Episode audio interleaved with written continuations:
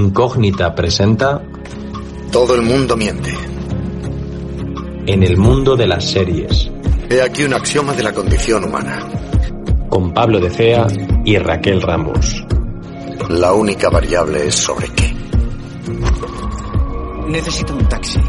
Sí, gracias. Me llamo White. Mira, he cogido mi bolso, me abrigo y antes de irme le he dicho. ¿Sabes cuál es mi currículum? El cariño de toda esta gente, cosa que tú no tienes. Pero solo muere quien has olvidado. Ella es Cristina, la veneno. Las caras, Juan, las caras, las caras. No me jodas, Berlín, que esto no es una película de Tarantino, ¿eh? Para adentro, Romerales. ¡Quiero mi bocadillo! ¡Quiero mi bocadillo! Sí, el amor no correspondido es una putada.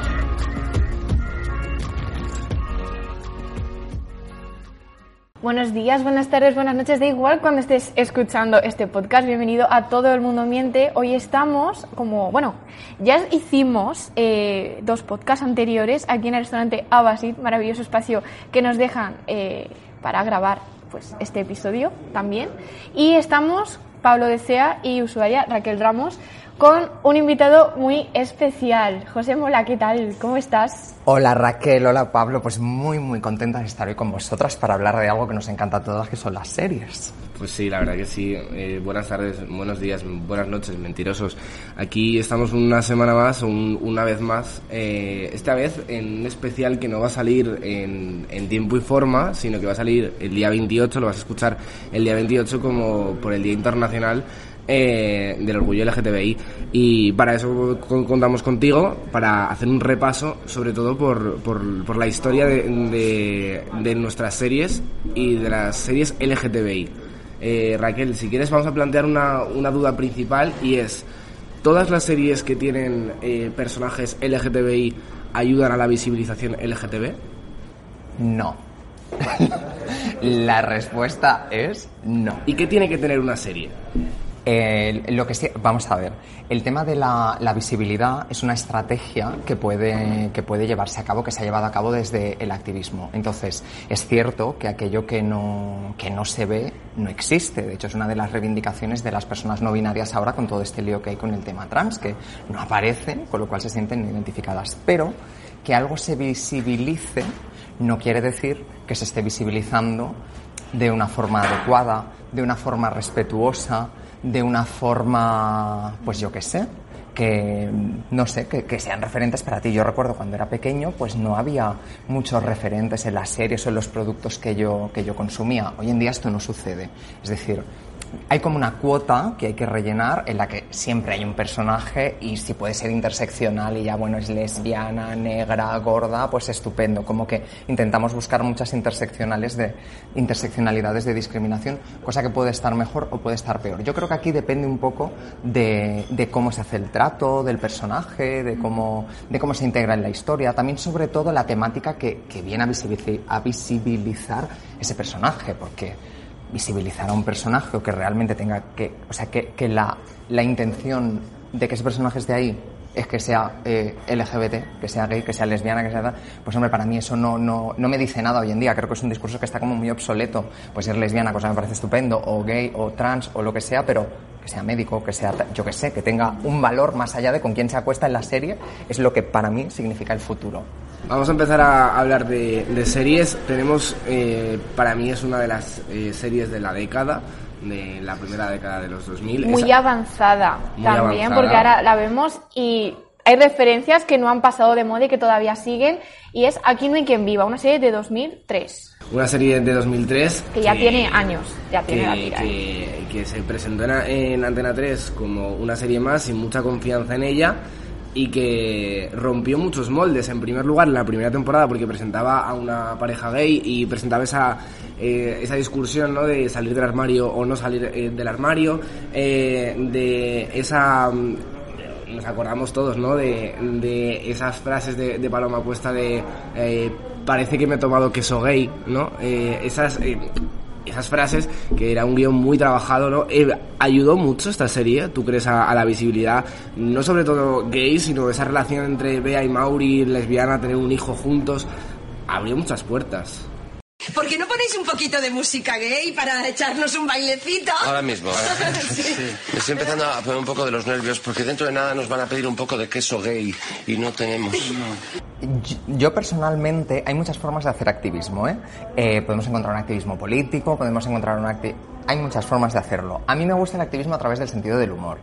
Y en Aquí no hay quien viva ha habido mucho sentido del humor. Evidentemente, seguramente, si, le, si lo viésemos hoy, con los diálogos, no, no, nos llevaríamos las manos a la cabeza. Pero como tú estás diciendo, pues era su momento y verse de una forma tan natural que estaba como muy integrado, aun tocando temas como en aquel momento puede ser la salida del armario, pues a mí me parecía maravilloso.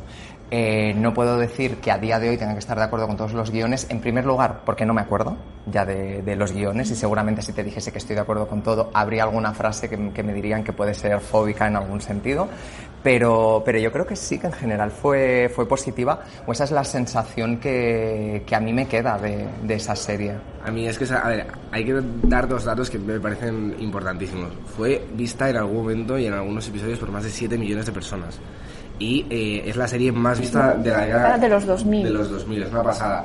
E incluso se recuerda eh, recortes de periódico en los que se, la, nuestra amiga Hazte Oír eh, presentaba demandas contra Antena 3 por eh, ir en contra de la familia, eh, visibilizar cuestiones que no eran aceptadas por, por, esa parte de la sociedad. Y que además salieran en televisión. Claro ya sabemos que lo público este tipo de cosas que se hagan públicas para este tipo de colectivos como que no... Yo creo que lo más principal no era que, que se visibilizaba la cuestión y que dejaba en, en evidencia pues eh, pensamientos que no iban mucho con la sociedad y que realmente eh, demostraron series como esta que a lo mejor nuestra sociedad iba más adelante que, que a lo mejor la política. ¿Esto ahora mismo pasa también? ¿Esto de que la sociedad va más en adelante que la legislación? Esto ha pasado en, en, algún momento y de hecho también ha pasado en algún momento que la legislación ha ido más avanzada que la, que la propia sociedad. Yo me acuerdo cuando se aprobó en Cataluña la primera ley LGBTI autonómica, que esto fue en 2014, una ley súper pionera, de, creo que era de las terceras en el mundo en ese sentido, y luego la realidad era que esa ley le faltaban un montón de cosas para que se, eh, como el tema del régimen sancionador, es decir, que te insultasen y que eso no tuviese consecuencias y tal, y al final en ese caso nos encontramos con una ley más avanzada que una sociedad. Por lo general lo que suele pasar es que la sociedad avanza más avanza, se da cuenta que hay situaciones que no se corresponden con la, con la cotidianidad de las personas, como puede ser todo el tema trans. Hoy en día, por ejemplo, en España, la ley para las personas trans cuando quieren cambiar su nombre te está diciendo que tienen que presentar un diagnóstico de disforia de género, es decir, un papelito conforme están trastornadas. Pero ¿qué dijo la Organización Mundial de la Salud en 2018? Que las personas trans no son personas trastornadas. Entonces es evidente que en ese sentido la ley se tiene, se tiene que corregir y se tiene que adaptar muy avanzada, sí, aquí no hay quien viva. A tope. Es que además, para mí es una de mis series favoritas. Pero espera, Loles León, pero vosotros habéis escuchado el single ese que sacó, qué ganas tengo, qué ganas tengo de comerme un salchichón. Yo he dicho la versión censurada, porque bueno, no sé a qué hora lo vas a emitir. Aquí censura poca, ¿eh? A las 12 de la mañana, el día 28 está en Spotify. Luego marcamos eh, lenguaje explícito, pollón.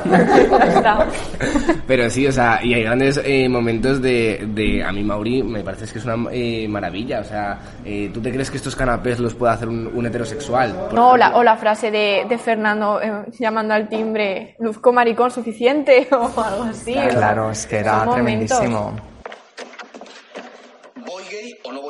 Parece que te has escapado de un circo. Porque no me han dejado entrar en el local que me recomendó. Vamos a pasar de serie a otra también para mí mítica y es, es Glee. Glee, yo creo que, bueno, eh, Ryan Murphy siempre ha tenido ese... Eh, ese... Ese... Eh, eh, como esa marca característica, ¿no? De Sí. representar a personajes LGBT, porque ya tiene otras series en las que hace lo mismo, eh, como Pose, por Pose. ejemplo.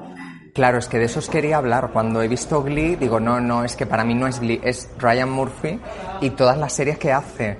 Porque aunque Glee sea así como la más musical, no sé qué, tal La más cual, pop, ¿no? Más pop, más, le puedes dar un punto más queer. No Para hay- llegar también a jóvenes, ¿no? Porque con ese Bueno, gorro claro, de instituto y todo eso, claro.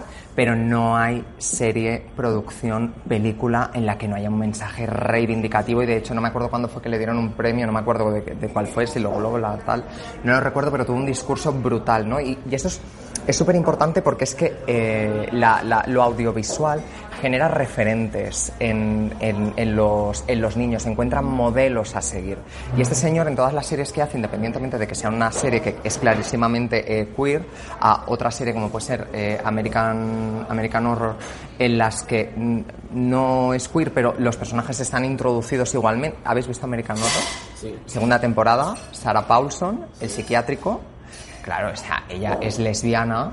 ¿Eso importa? No, pero está súper bien metido en la serie. Además hay un punto también... O Hollywood, por ejemplo. La Hollywood, serie. tía, me quedo a medias, me quedo dormido siempre que me la pongo. Pero sé que tengo que verla. ¿Cómo vas a cantar un dúo solo? Es como hacerte una autofelación o algo así. Este señor tiene un punto de visibilidad muy digno, muy decente. Decente he dicho, qué palabra. Muy digno. Y, y- y merece mucho la pena merece mucho la pena ver eh, todo lo que hace que por cierto la última película esta que hizo que salía en Netflix que hacían una campaña que sale o sea actrices muy buenas ¿eh? Eh, que hacer una campaña para Ah, ayudar a la chica que es un musical ¿cómo Ah, se no sé llama? La de, de Politician ta- también es de Ryan Murphy y es de comunicación política y, y también mete personajes LGTB. O sea, eh, O sea, me mucha gracia porque, a ver si te lo digo bien, no me acuerdo cómo se llama, está en Netflix y es un musical en el que una panda de artistas que se han quedado eh, obsoletas, de repente ven una noticia en la que a una niña no la dejan ir al baile de instituto porque es lesbiana. Y entonces ellos, que son mm, señores amigos del monasterio por lo menos, dicen, uy, pues vamos a hacer una campaña en medios porque ahora está muy de moda ser LGBTI friendly, donde vamos a estar a favor de la niña esta para que pueda ir al instituto con la novia. Y entonces, una serie de, de- de- de artistas que son cero a favor del colectivo, que les da igual, pero solo por el interés de volver a estar en la palestra, que me parece que es Meryl Streep la que, Sí, la sé que lo es, hace, eh, se montan ahí como toda una campaña y al final terminan sensibilizados de verdad y me hizo, me hizo mucha gracia esta última producción porque está jugando con ese punto en el que el colectivo LGBTI está a tope en, en las redes, lo hemos hecho muy bien en los medios y cómo le da la vuelta y luego termina al final calando el mensaje de igualdad. Está muy guay. Hay un dato curioso que me gustaría comentar sobre Pose, porque a mí Pose me parece una maravilla. O sea, está súper Sí, bien. sabemos que eres súper fan. Yo soy súper fan de Pose porque creo que está muy bien documentada. eh, ya, además, ya, si la comento a nivel visual, me parece un espectáculo puro.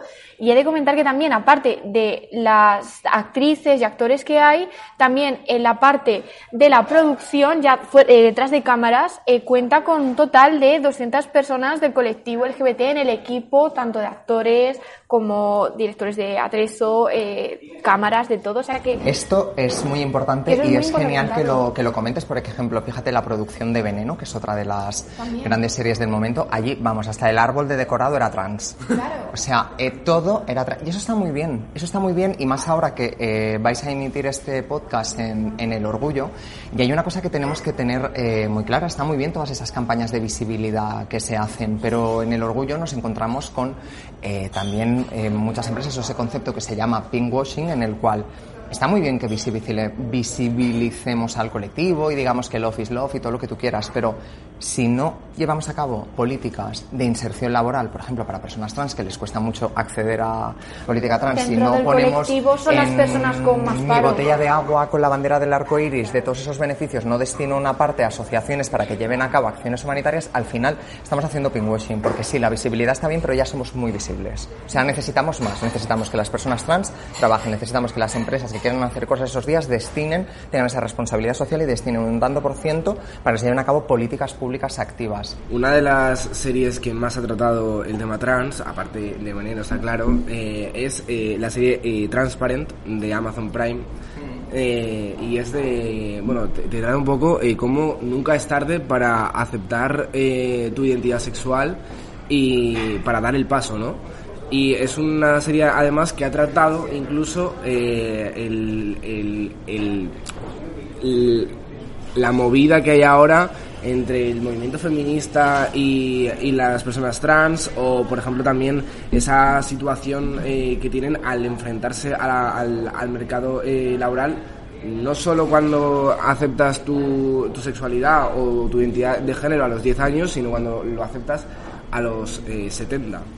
Claro, mira, te voy a decir una cosa porque la serie Transparent trata un- una temática que no hace falta irte a una serie americana. Actualmente eh, la presidenta de COGAM es Carmen García de Merlo y es una mujer que inició la, la transición en una etapa avanzada de su vida con, con 50 años, tenía dos hijos, tal y cual, y tiene una historia apasionante que por cierto está recogida en un libro sobre historias eh, de mujeres LGBT que reparte COGAM de forma gratuita, que hizo con el ayuntamiento de la comunidad, donde cuenta su historia, como una persona que ha sabido siempre lo que era, no lo pudo hacer porque no tenía la seguridad jurídica, social, etcétera, etcétera en su momento, y con 50 años decidió ser una mujer que al fin y al cabo transparente habla de eso, ¿no? De una transición en madurez y eso es súper interesante. Y ya que comentas también que surge lo de el tema del feminismo y las CERF, esto es muy interesante comentarlo hoy en día sobre qué es feminismo y qué no es feminismo, que de hecho lo hablaba con Carla Antonelli también hace, hace poco. Es curioso esas personas que hablan de, de- de defender los derechos humanos de las personas, que fíjate que la Constitución te dice, artículo 10.1, si no me equivoco,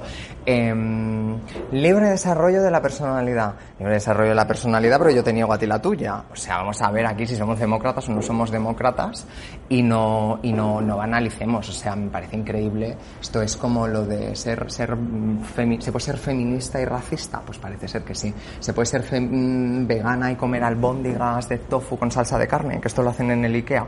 Pues también, pues las TERF, es esto y es de verdad alucino. Veneno eh, tuvo esa reivindicación de que las personas trans hicieran de personas trans. Es decir, que una mujer o que un hombre no se pusiera peluca para hacer de, de persona trans.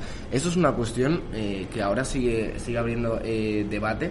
Eh, ¿Hasta qué punto eh, una persona cis puede ser eh, o puede hacer a- en la pantalla de persona eh, trans? Tenemos un claro ejemplo aquí en, aquí en España. eh, Paco León en la Casa de las Flores, eh, digamos, que se puso una peluca eh, y hizo de una persona trans. Eh, el propio eh, Paco León dijo que no lo volvería a hacer. Pero yo creo que esto, mira, lo explica Valeria Vegas y lo hace muy bien.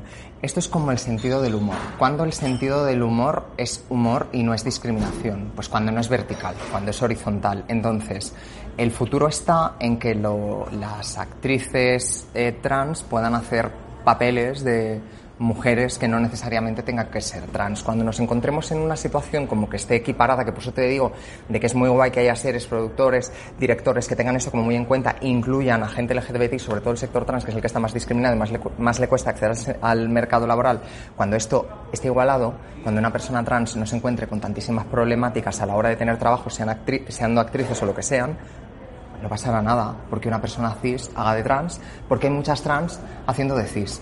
Pero como esta no es la realidad, pues yo entiendo que haya gente que diga, venga, ya lo, lo que me faltaba, ¿no? Que hasta que una persona cis tenga que hacer de trans. Simplemente por una cuestión de que actualmente hay una desigualdad muy grande. Cuando eso se corrija, que ese es el futuro, pues entonces seguramente este debate no tendrá sentido. Pero a día de hoy, pues eh, lo tiene. Porque no lo hubiera soportado. Ah, por mí no. Bueno, gracias. Y te aclaro también que lo menos que podrías hacer después de que te fuiste sería darme las gracias. Sí, ok, gracias. Pues sí, tú poniéndote las tetas mientras yo estoy lidiando con la criatura. Muy fácil, ¿no? Venirme a decir que ahora yo tengo la culpa Vale, cuando algo sale gracias. mal y cuando algo sale bien, Sí. ¿qué? India Moore, que es una de las protagonistas de Pose, dijo en una entrevista además eh, la televisión pública que comentó está muy bien, o sea, así un poco lo voy a decir yo aquí con mis palabras, pero más o menos dijo eso. Dijo, es que está muy bien que haya visibilidad, ¿no? De, de actrices que sean trans, que hagan papeles en series que sean trans, pero que ellas también están igual de capacitadas de hacer papeles cis. O sea, ¿por qué no pueden hacerlos? Por supuesto que pueden, incluso mejor que otras personas que también son cis y hacen papeles cis, ¿no? O sea, más o menos recogiendo así lo que has dicho. Que tú no vas a ser mejor o peor actor por ser trans. Efectivamente, cis, que eh, están igual de capacitadas para poder... eh, por el hacer- don que tú tengas, Claro. la preparación. Es talento, eso ya es talento. Claro, mira mi Lola, Lola de, de Veneno, por favor, con el pedazo de papel que hizo haciendo de Valeria, es que es una actriz que me quedó muerta. Paca, hola, la primera vez que actúa, hace de ella, pero graciosísima. Muy natural. Vamos a viajar un poco más allá. Nos hemos ido al, al 2003 antes. no- vamos, a ir hasta, vamos a ir hasta el 97. Buffy Cazavampiros, mítica. eh, maravillosa también por otra parte. Eh, amplía esa visibilidad lésbica. Eh, muy invisibilizada por otra parte, yo Sí, creo, ¿no? porque muy invisibilizada a las relaciones de amistad, ¿no? En plan, Claro. son dos pedazos de bolleras que te las pintan como amigas. Son súper amigas, son se llevan súper bien, ¿no? Eh, du- duermen juntas, eh, fueran juntas, pero son amigas. Son amigas. Claro, tú que me has preguntado al principio, la visibilidad. Si están bien visibilizadas las tal, pues evidentemente en Buffy Vampiros no. No. Y te voy a poner otro ejemplo de esta época, porque yo Buffy no la he visto, a mí me daba como un mogollón de pereza Buffy. La princesa guerrera, que la menciono porque al final tiene ese tono de, no sé si la visteis. No. Yo la veía. Yo lo he visto. Xena, la princesa guerrera, lo- luego tenía la otra amiga que iba con ella como Quijote y que tenían esa relación de maestra tal y era lo mismo. O sea, por favor, eh, te voy a decir yo lo que hacían, puedo decir palabrotas. ¿no? Puedes decir lo Se que quieras. comían toda la almeja, por Hombre. favor. Entre... Pero eran amigas, Claro, ¿sabes? claro, y. Xena la salvaba como si, ¡ay, la pobre! Ga- Galadriel creo que se llamaba, no me acuerdo. Eh, que le iba a salvar cuando la cogían. Claro, es que era, eso era muy lésbico. ¿En algún momento se dijo que era lésbico? No. Una vez intentaron liar a Xena con Hércules, por favor. Por favor. Entonces, pues, pues no sé, no, no. La no. pregunta es clara. eh, ¿La L se sigue invisibilizando a día de hoy? Más que las demás letras. Pues yo no sé si puedo responder a, a esta pregunta. Mm, Lo que sí que, o sea, no, no puedo dar una respuesta tajante porque seguramente habrá gente que crea que no y gente que crea que sí. Yo creo que ahora mismo estamos en la era de la T, indiscutiblemente. Y es lo que estamos priorizando y lo que se le está dando visibilidad. Durante mucho tiempo la G ha tenido un espacio muy grande y lo ocupa, también porque fueron las primeras personas que de alguna manera, acompañadas de las compañeras trans, pues eh, daba la cara o se llevaban los primeros golpes, y eso es así. Pero bueno, luego se intentó ceder el espacio a la L, de ahí el cambio en, en las siglas, y se le llamó movimiento LG tal, pero ahora es- el momento de la T y se le está dando, estamos, hay que ser generosas y se le está dando mucho espacio. Entonces, es posible, es posible que no estén, no sé hasta qué punto, yo creo que una compañera lesbiana debería decirlo mejor, porque yo tampoco veo muchas series de lesbianas, aunque hay, hay algunas, ¿no? Orange is the New Black, por ejemplo. Eh, Vis a Vis tiene un punto también bastante... Yo creo que depende. O sea, yo la Bueno, sí- la compañera eh, Claro, o sea, puede contar. a ver, yo pienso que se representa, ahora mismo, las series que se están haciendo ahora, ya se quita esa etiqueta de amigas, o sea, como que se intenta... se ha avanzado un poquito. Intenta se ha rebajado mucho. Por también sí que es cierto que según se van produciendo las series, se va teniendo más en cuenta la opinión del público a través de las redes sociales. Pongo el ejemplo de Scam. Scam, por ejemplo, hay un personaje, dos, eh, una chica es bisexual y la otra es lesbiana, o no sé si son las dos bisexuales, no me acuerdo. Pero ahí como que las pintan primero amigas, tal, no sé qué, hasta que ya se empiezan a comer por la... Eh, con la y dices, vamos a ver, no sois tan amigas, por favor, ya mostrar las cosas eh, como son. Y ya como que ya que se empieza a mostrar la realidad tal y como es. O sea, no se esconde lo que es una relación de pareja o, o sexual o como sea, ¿no? Entonces, yo creo que poco a poco sí que se está quitando esa etiqueta. Sobre todo también porque la mayoría de parejas eh, lésbicas en algunas de, la- de series han sido más sexualizadas a, ya solamente para satisfacer el placer de, del hombre y tal, no sé qué, que ya solamente como para visibilizar. No sé si me he explicado bien, pero vamos, yo creo que... Sí, ha quedado Sí, bastante claro. Ha quedado la claro. Sí. Es que nos han mencionado en un, en un TFM y nos ha hecho ilusión, porque dices, coño, lo que decimos en verdad tiene sentido, que ya nos mencionan en los trabajos. Me quiero centrar ahora en, en Looking porque me parece eh, muy, muy, muy significativo lo que, cómo se describe la propia serie. Y se describe como la primera serie de temática homosexual de HBO. Y es de 2014. Me parece increíble. Eh, eh, ¿Sabes qué pasa? Que, claro, es que aquí vamos a entrar. El looking, ¿quién o- ¿qué letra ocupa mucho espacio? La G, claramente. Homosexual es tanto la G como la L y la letra es la es la G la que ocupa la que ocupa mucho espacio y yo aquí te vuelvo a lo mismo tú o sea tú crees de verdad que la orientación sexual de el personaje debe ser lo interesante de la serie pues a mí me parece que no y yo vi Looking y qué quieres que te diga me quedé no O sea, no me aportó nada nuevo. Me parece que sí, que HBO en aquel momento pudo querer avanzar todo lo que tú quieras y ser, oh, tenemos nuestra primera serie homosexual. Mira, mira. Pues es que la serie sí que aborda eh, cuestiones que, que, según la crítica, pues eh, son recurrentes en las relaciones homosexuales. La pareja abierta a la cerrada, la lucha contra el VIH, los roles dentro de la pareja, Volvemos o a las G. etiquetas. Volvemos a la G. Sí, ¿no? Habla de la G. Eh, sí, está hablando, quizás lo del tema de las parejas cerradas o parejas abiertas fue un tema bastante pionero en aquel momento porque también es muy interesante hablar de cómo la sociedad te pone un tipo de modelos de pareja, eh, que es lo que se llama la, la- el, el- eh, Gail Rubin, que es una socióloga súper interesante, habla de la pirámide, ¿no? Ah, Bueno, la pirámide de Gail Rubin en la que te, están de más a menos las parejas que están mejor y peores aceptadas, ¿no?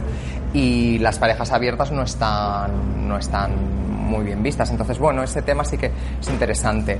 Eh, lucha contra el VIH y tal y cual, podemos hablar de series mejores. De hecho, estábamos hablando antes de empezar eh, este, este pod, sí. Y me parece mil veces mejor que, que esta serie.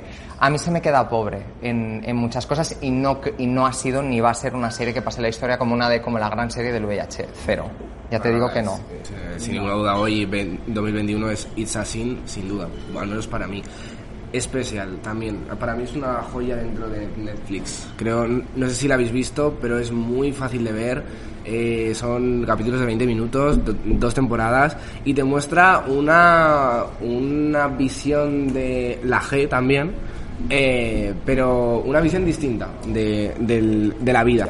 Claro, porque incluye una interseccionalidad muy interesante que es la de eh, las personas con, una, con algún tipo de discapacidad, que seguramente lo estoy diciendo mal y lo tendría que decir de otra manera, que es todo el tema de la teoría eh, CRIP de, la, de los cuerpos equivocados, porque el, el protagonista pues tiene... ¿Qué era lo que, era lo que tenía? Era eh, una parálisis eh, cerebral. Sí, y entonces em, es muy interesante ver la gestión de las necesidades sexuales en una persona con, con, bueno, pues con otro tipo de necesidades o, bueno, y, y esa parte me resulta muy interesante. No puedo opinar mucho más sobre Special porque es una de esas series que tengo en mi wishlist de cuando tenga momento de la vida, Pues, la veré. Es una serie muy rápida de ver, es una serie que, que tarda 20 o sea, un día en verla y es un, pa- para mí, lo he puesto aquí en el doc eh, compartido, es una joya escondida dentro de Netflix. Vamos con otra, Raquel. Sí, mira, yo quería comentar una que es Loki,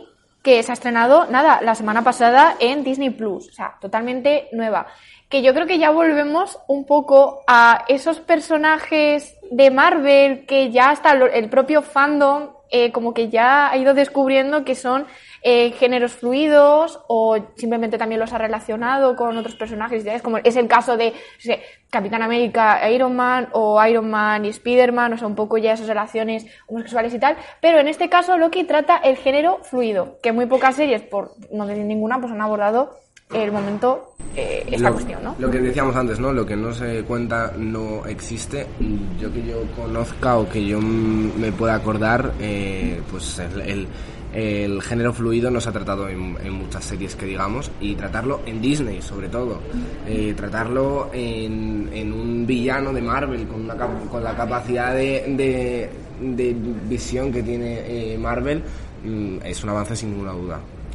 Em, no puedo opinar porque no la he visto. Conozco, conozco el personaje y eso me, eh, evidentemente es súper es súper interesante. De hecho, que lo que son las barreras del género binario, es decir, cuando concebimos, cuando pensamos en el género, eh, siempre es hombre o mujer, estas barreras se están rompiendo. No únicamente con esta serie que apuntas, también, por ejemplo, en el caso concreto de España, ahora con Drag Race, la gente está flipando porque la gente está empezando a diferenciar entre qué es una persona trans y qué es una artista, una travesti, porque había dudas, había gente que no tenía claro entre Una persona puede sentirse hombre y tiene un artista que hace, se disfraza, actor, actriz. Pues había gente que confundía esto con una persona trans y luego pasa, sucede con las personas trans que hay mucha gente que las concibe físicamente de una manera muy determinada y no entienden que hay muchos tipos de cuerpos y no hay cuerpos equivocados, que hay, puedes ser una mujer masculina y no hace falta que seas trans y puedes ser una mujer trans y no te quieres hormonar o tener o no tener pene, que al final estos son decisiones eh, que cada uno toma y con series, eh, por ejemplo, con, con, con realities como Drag Race se está haciendo como mucha pedagogía y con series como Loki, que no la he visto. eh, Tampoco nos ha dado tiempo a, a Claro, porque Nada, se estrenó- porque se ha estrenado la semana no pasada. Creo, no creo que profundicen tanto en estos temas, también te lo digo, pero que ya de repente se empiece a hablar de que es- si el, que el género puede ser de muchas maneras y que, bueno, que, o, o incluso que sea de muchas maneras, quiero decir que tú puedes Tú no vas a- si tú te sientes hombre y consideras que eres un hombre, tú no vas a ser menos hombre por hablar en femenino, ponerte ropa, llamémosle femenina. Te- sigues, tú sigues siendo quien uñas. tú quieras ser, exacto, ponerte un crop top, o sea, vas a ser menos hombre por eso, no. Esto es importante que la sociedad lo entienda porque hay mucho, hay mucho prejuicio con ello. Entonces, de hecho, me quedo, me, he estado viendo algún cartel de Loki, tengo ganas de verla. ¿Por qué yo? Necesito tu singular perspectiva de Loki. ¿Tendrá un alma? Otra que tenemos también en nuestra lista de Disney Plus, porque yo no la he visto, he hablado, he escuchado mucho hablar de ella y muy bien, es los es Victor, eh, de esa secuela que se ha sacado de Con Amor Simon, esa Sí. mítica eh, película. Pues aborda un poco esto, ¿no? El descubrimiento personal de una persona que es LGTBI, pero que tampoco es consciente de que es LGTBI y todo ese proceso de crecimiento vital, ¿no?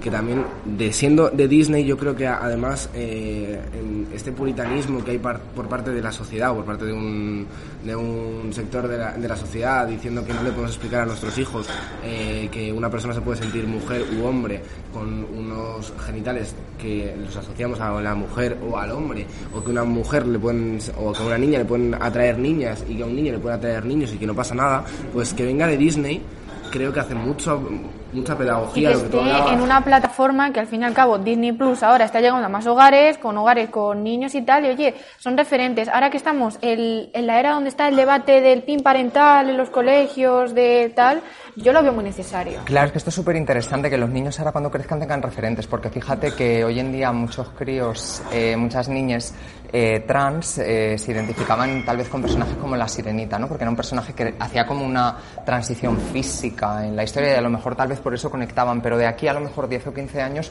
no, no, no va a ser la sirenita, van a ser otros personajes mucho más cercanos, mucho más reales, podemos pensar en Pose, podemos pensar en personajes que están llegando a Disney, pod- y eso es súper interesante que tengan un, imagina, eh, un imaginario mucho más amplio que, le- que les ayude al final a, a- a ser tú mismo a ser quien tú eres.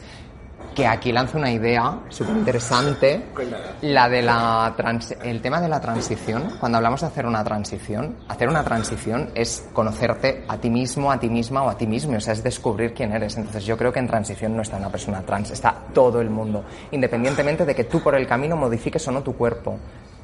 Eh, también, Jolín, ahora que a- acabo de mencionar un poco el que esté en plataformas como Disney Plus, que está llegando a más hogares y tal, Drag Race se emitió hace una semana el primer capítulo en, en, la- en- en Antena 3. ¿Qué tal? Que vale, que sí, que podemos entrar al debate night, de por qué- night, pero bueno. Pero, Jolín, justo en el primer capítulo se comentó lo de el género fluido. Y eso... No, el género eh, no, eh, no binario, ¿no? Que se preguntaron. Sí, Eh, eh, no binario, o sea, que sí, algo así como que se preguntaron quién de aquí se siente género no binario y tal. Levantaron la mano cuatro de, de, de las, de las eh, drags que están ahí y dices, jolín, pues quizá quien esté viendo eso, porque además como que le explicaron así un poquito por encima y tal, y dices, la persona que esté viendo eso, que no lo haya escuchado en su vida, pues ya le, le está haciendo un poco pensar, decir, jolín, pues es- está esto, está tal, también contaron un poco su experiencia, ¿no? De cuando eran pequeños, que eso, quieras que no también, es, es muy beneficioso. Sin duda. De hecho, voy a hacer ahora un momento publi. Em, yo llevo a cabo un podcast que se llama La Traga Perras y en cada podcast la, la- lanzamos una pregunta a la que intentamos dar respuesta. Y justo la semana que salía, eh, que se emitía Drag Race, eh, publicábamos la entrevista que le hicimos a Supreme. Y a la pregunta a la que le intentábamos dar respuesta en ese podcast era, ¿está Drag Race preparada? O sea, está España preparada para Drag Race y al principio te puede resultar absurda la pregunta, pero no lo es tanto cuando en España hace unos años eh, se lió pardísima porque en una cabalgata de reyes al fondo en otra carroza había unas travestis. Cuando te decía que hay gente que confunde lo que es una persona trans con una artista que es una drag, cuando la gente no entiende o no sabe qué es una persona no binaria. Y en ese sentido, el entretenimiento y las plataformas de, de, esta, de gran formato que trascienden a lo que es el colectivo, porque al final, cuando estás en una plataforma tan grande como estamos apuntando antes con Aquí no hay quien viva, llegas más allá, rompes el techo de lo LGTBI y llegas a la sociedad, estás enseñando, estás educando. Y entonces, en ese sentido, hay una labor pedagógica muy fuerte y muy importante en este tipo de series que van más allá. Aquí no hay quien viva, física o química, por ejemplo, que estaba por ahí apuntada. Eh, Foc, o sea, nuestra queridísima Foc.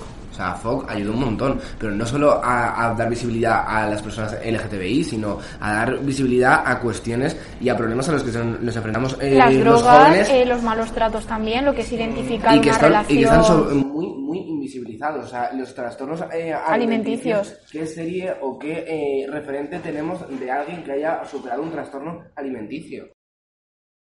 Bueno, yo en realidad tengo series que recomendaros. Las tengo apuntadas. Eh, yo soy muy, muy pesada con el tema de la memoria histórica. Creo que no conocemos nuestra historia y es muy importante que la conozcamos, porque de hecho por eso muchas veces surgen discursos como eh, no hay un orgullo hetero. A ver, señora, hay un orgullo hetero. Un orgullo hetero, por ser hetero te han encarcelado. Incluso, incluso hay bandera y todo.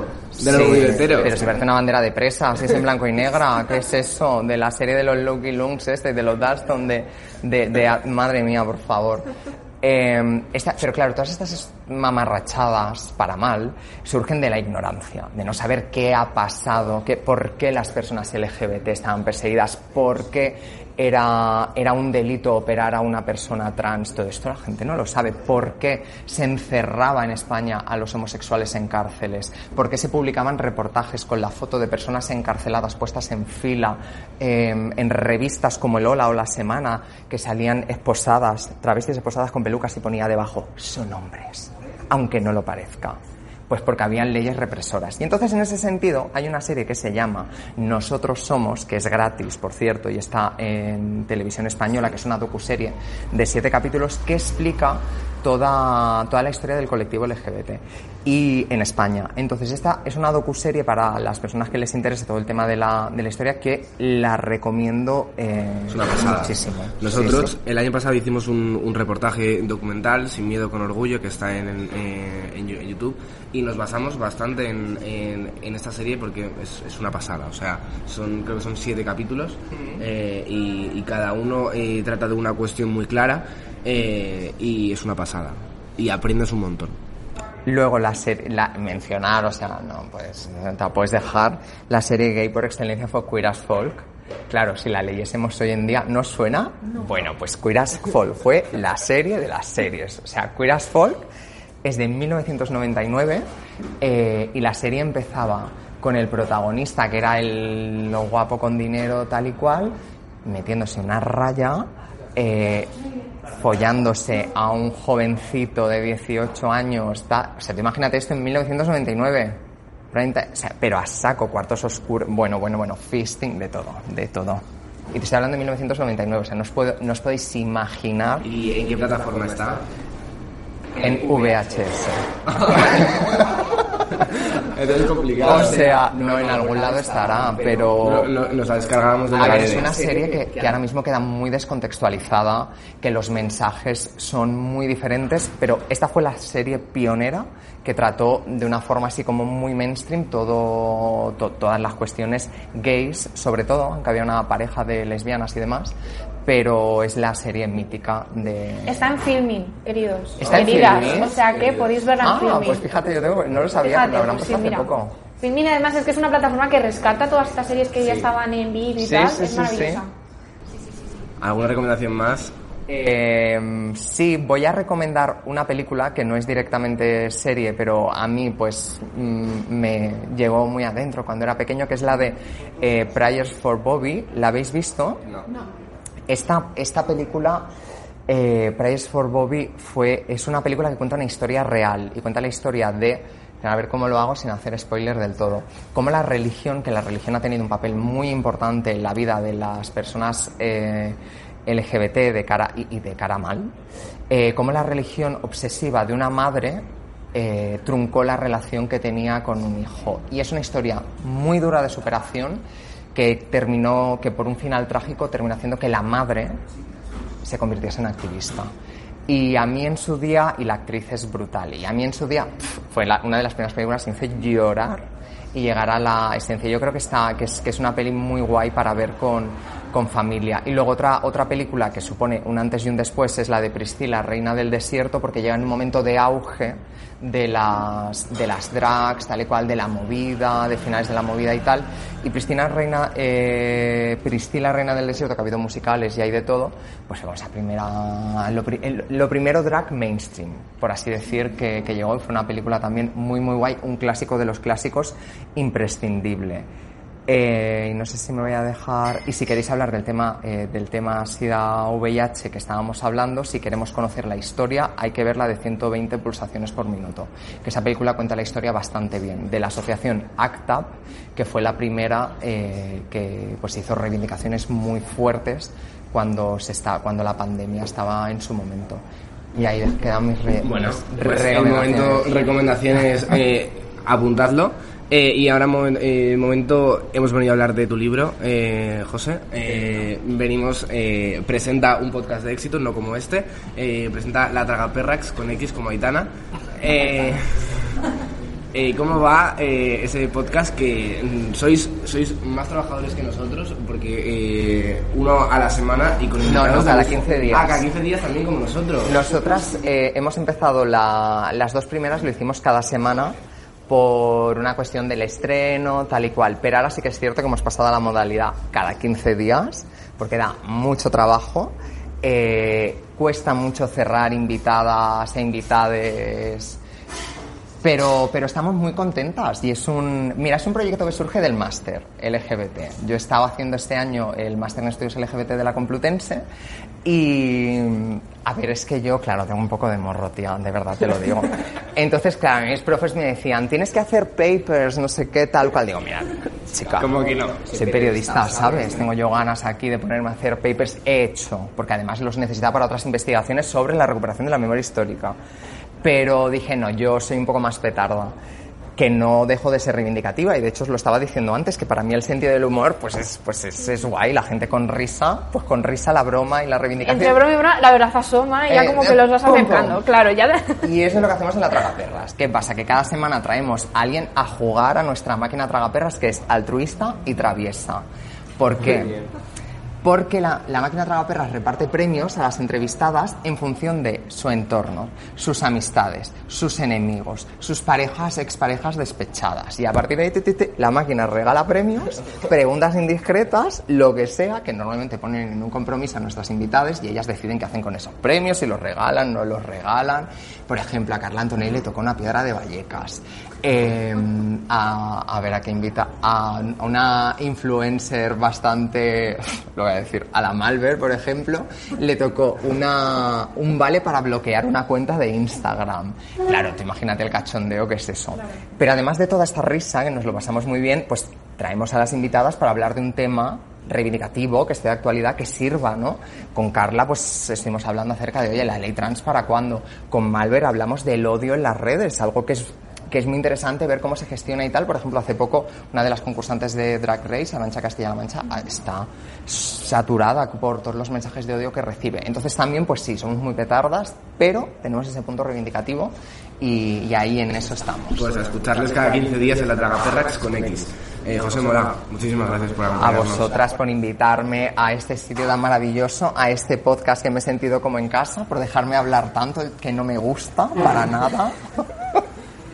y espero que os vaya que os vaya muy bien y que paséis un orgullo estupendo. ¿Qué vais a hacer? Pues mira, eh, vamos, tenemos varios reportajes ya preparados, eh, artículos de nuestros colaboradores que también están ahí al pie del cañón y hace poco, nada, eh, pusimos nuestro eslogan del orgullo de este año que es orgullosos perdidos, que, que- que- porque estamos orgullosísimos, por favor. Así que nada, eh, seguir a José Mola en sus redes sociales, la Tragaperras sobre todo, que es una maravilla.